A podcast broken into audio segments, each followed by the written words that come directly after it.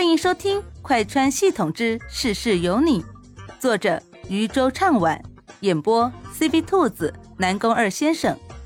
记得订阅哦。第二十集，约会。小九轻笑了一声：“是你有职业操守，但是是谁上个世界把江慕天给拐带了？”听见小九这话，莫西西顿时就有些不满了。这能怪我吗？这能怪我？自己魅力太大，我有什么办法？听见莫西西这臭不要脸的话，小九顿时就无语了。收拾好了客房，莫西西从客房出来，男人正坐在沙发上看他放在茶几上的书，不对，不是他。应该是原主喜欢看的书，他对这些东西可不怎么感兴趣。那个卧室床铺好了，你要不要睡了？听见莫西西这话，江慕天挑眉看了一眼手表，说道：“可是现在才九点，这么早睡觉吗？”莫西西想想也是，现在的年轻人就算是不熬夜，也不可能这么早睡。男人拍了拍身旁的沙发，说道：“过来陪我聊聊天吧。”莫西西迟疑了一下，过去聊天，听着好像不太好的样子。但面对着那一张与上一个世界江慕天一模一样的脸，他又说不出什么拒绝的话来。好吧，他催眠自己，他是莫西西。他很爱江慕天的，所以对于江慕天的要求，他都会答应。面对着那张脸，他毫无任何负担的就接受了这个设定，来到男人身边坐了下来。江慕天伸手将他揽到了怀里，轻声的问道：“你平日里在家喜欢干些什么呢？”听见江慕天这么问，莫西西愣了一下。随即想了想，平日里莫西西的爱好，嗯，就是看看书、看看电影什么的。那你会不会觉得无聊啊？要不我带你去约会吧？我们在一起这么久，我还没怎么带你去约过会呢。听见这话，莫西西在心中哭嚎：“你应该带的人是江源，可不是我。”不过。想着那个已经被他顶替了身份的莫西西，他心中又有些遗憾。该听到的人没听到。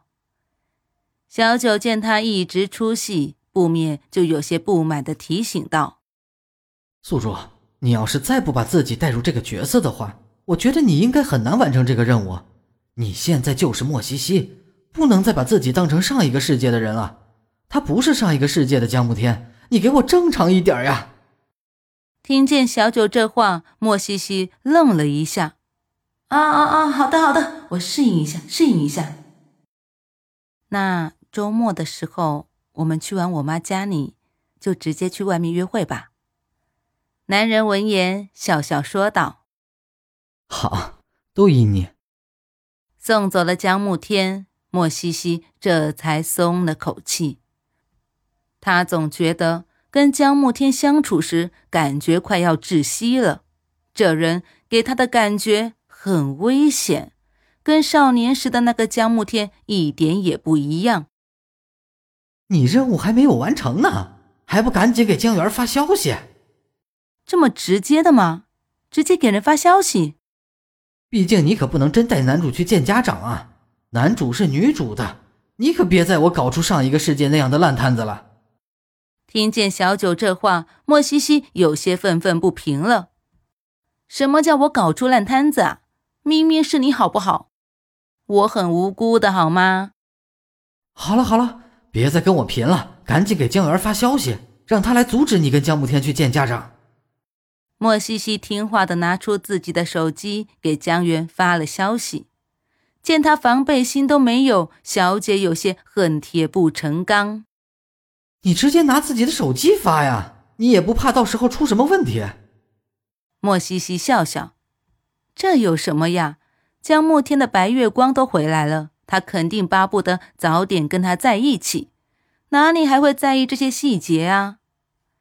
见莫西西这粗枝大叶的模样，小九不想再说了。随你便吧，随你，只希望到时候别搞出什么烂摊子来。到了周六那天，莫西西准时的看到出现在小区楼下的江慕天。今天他可是有一场硬仗要打，直面女主，到时候自己做个小炮灰就应该要退场了。小九见他这样，在一旁吐槽道：“你别给自己加这么大的戏份，今天是男女主的专场。”见小九这么毫不留情的吐槽自己，莫西西哼了一声。你什么都不懂。今天要见江源，他可得好好的给自己捯饬捯饬。他去衣柜里挑了自己认为最好看的一件衣服，战袍一穿上身，他顿时觉得自己这模样应该可以承受今天的风暴了。见莫西西这副自恋的模样，小九在一旁看不过去了。你今天可别抢了女主的风头啊！再说了。你一个小配角，又不需要出场多久，搞这么好看干什么？莫西西有些受不了小九的嘀咕，他不满地说道：“难道作为配角就没有闪光点吗？你这想法是错误的。作为配角，也同样有自己的闪光点，你总不能以偏概全吧？”听见莫西西这强词夺理的话，小九也不跟他争了。还不搞快点儿！人家在下面等你好久了。莫西西背上一旁的包包，连忙下楼去了。他到楼下的时候，江慕天正靠在豪车上，这么一副俊男豪车的模样，立马便吸引了许多人的注目。他倒也不奇怪，像江慕天这样的不吸引人的注意才奇怪呢。看他下来，江慕天笑了笑，说道。你今天真好看。见他这么毫不吝啬的夸赞自己，莫西西有些不好意思的羞涩的笑了笑。你也很帅。看着这两人商业互吹，小九差点作呕。走吧，我们赶紧上车吧。我已经给我妈打电话了，她应该在家等我们呢。莫西西其实压根就没有给妈妈打电话。毕竟他也知道，今天的戏估计是演不完了，所以他根本就没给妈妈打电话。反正这件事情总会泡汤的。